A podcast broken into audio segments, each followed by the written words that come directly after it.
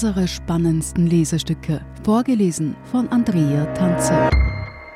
Heute Skandale, Affären, Possen. Hat Österreich ein Problem mit Korruption? Von Sebastian Fellner. Österreich hat diesbezüglich schon viel gesehen.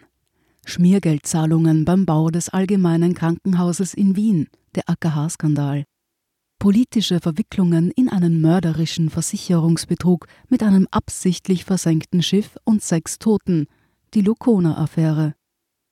Fragwürdiges Lobbying rund um die Beschaffung neuer Kampfflugzeuge, die Causa Eurofighter. Möglicherweise persönliche Bereicherung bei der Privatisierung tausender Bundeswohnungen, der Fall Buwok.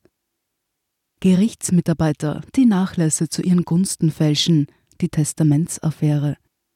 Ein Europaabgeordneter, der als Lobbyisten getarnten Journalisten politische Gefallen gegen Geld verspricht. Cash for Laws. Justizmitarbeiter, die sensible Daten an eine Kreditauskunft teilverkaufen. Der Justizdatenskandal. Zwei Politiker, die einem Lockvogel das Blaue vom Himmel versprechen, sollten sie bald ein Regierungsamt innehaben. Das Ibiza-Video. Und nun erwecken sichergestellte SMS-Nachrichten den Anschein, als hätte ein Glücksspielunternehmen eine Parteispende für Hilfsdienste durch ein Ministerium verknüpft, die Causa Blümel. Die österreichische Politik bietet also jede Menge plastischer Beispiele für Korruption oder zumindest Vorgänge, die ausschauen wie Korruption. Es gilt die Unschuldsvermutung. Die Protagonisten verhalten sich meist entweder besonders dreist oder besonders Budget.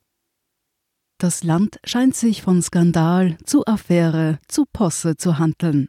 Aber stimmt der Eindruck? Hat Österreich ein Korruptionsproblem? Das ist gar nicht so leicht feststellbar, weil wir so wenig über Korruption wissen. Bricht jemand in eine Wohnung ein, wird der Fall registriert. Auch wenn die Täter vielleicht nie gefunden werden, wissen wir, wie viele Einbrüche im Land stattgefunden haben. Doch Korruption hat es an sich, dass sich eine Gruppe von Personen ausmacht, gemeinsam die Regeln zu ihrem Vorteil zu brechen. Zum Beispiel einer zahlt Geld ein, ein anderer beeinflusst dadurch ein Amtsgeschäft. Niemand außer den Beteiligten weiß davon, und keiner von ihnen hat Interesse daran, über ihre Tat zu plaudern. Wir wissen deshalb nur, dass im Jahr 2019 genau 216 Personen wegen Korruptionsdelikten verurteilt wurden, aber wir haben keine Ahnung, wie viel sich darüber hinaus schlicht nicht erwischen haben lassen. Korruption lässt sich also nicht exakt messen, aber man kann sich dem Ausmaß annähern. Die Organisation Transparency International etwa veröffentlicht jedes Jahr einen Antikorruptionsindex, der auf Umfragen unter NGOs, Unternehmensberatungen und Managern beruht. An der Spitze Dänemark und Neuseeland. Die Schlusslichter der Südsudan und Somalia. Österreich liegt auf Platz 15 von 180 untersuchten Ländern. Damit könne man sich nicht zufrieden geben. Für Europa ist das nicht rühmlich, sagt Eva Geiblinger, Vorstandsvorsitzende von Transparency International Österreich. Die Kausen Ibiza und Grasser hätten das Bild von Österreich international zuletzt entscheidend mitgeprägt. Man muss aber schon festhalten, routinemäßige Bestechung ist in Österreich nicht verbreitet. Verkehrspolizisten kann man üblicherweise kaum mit einer kleinen Zuwendung vom Ausstellen eines Strafzettels abhalten, und auch die Baubehörde funktioniert in den meisten Fällen ungeschmiert. Flächendeckende Korruption dass zum Beispiel behördliche Entscheidungen nur durch illegale Bezahlung zu erreichen ist, gibt es in Österreich nicht, sagt Walter Geier. Er war Abgeordneter für die Grünen und leitete ab 2009 die damals neu gegründete Korruptionsstaatsanwaltschaft. Aber es gebe eine Formel, sagt Geier.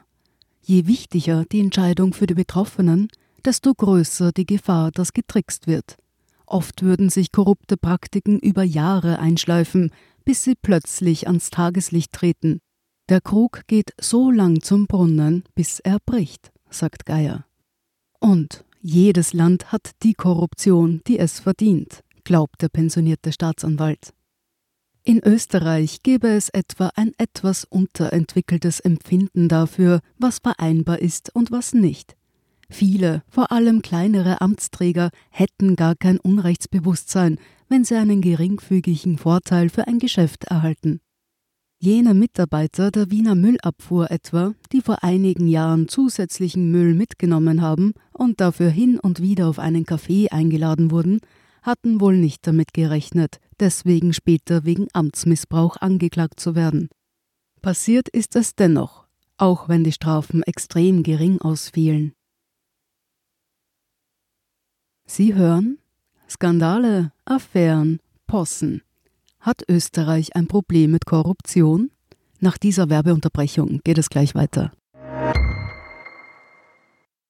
Guten Tag, mein Name ist Oskar Bonner. Wenn man in stürmischen Zeiten ein wenig ins Wanken gerät, den eigenen Weg aus den Augen und die Orientierung verliert, dann ist es sehr hilfreich, wenn man etwas hat, woran man sich anhalten kann. Der Standard, der Haltung gewidmet. Jetzt gratis testen auf Abo der Standard AT.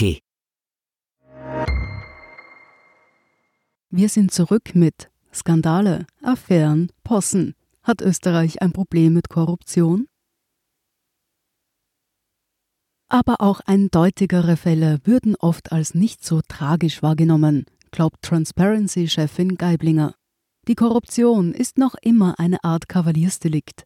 Es herrsche ein Klima, wo keiner Angst hat, sagt die langjährige Managerin und Unternehmensberaterin. Es ist traurig, aber wahr, dass man immer die Bestrafung im Hinterkopf haben muss, sagt Geiblinger. Wer zu Korruption willig sei, müsse durch Strafen davon abgehalten werden. Da spiele aber auch der fehlende Mut unbeteiligter Mitwisser eine Rolle. Die fehlende Zivilcourage anderer bereitet den Boden, dass man, wenn man die Macht hat, ungestörter und unkontrollierter Machenschaften machen kann, glaubt die Expertin. Transparency International fordert deshalb einen wirksamen Schutz für Whistleblower. Wer illegale Machenschaften in Unternehmen aufzeigt, soll von der Firma dafür nicht einfach in die Wüste geschickt werden können. Die Gesetze im Korruptionsstrafrecht, da sind Experten weitgehend einig, sind in Österreich gut definiert.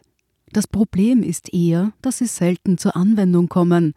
Das ist auch eine kulturelle Frage. Politiker haben Vorbildwirkung. In der Fachwelt spricht man vom Tone from the top.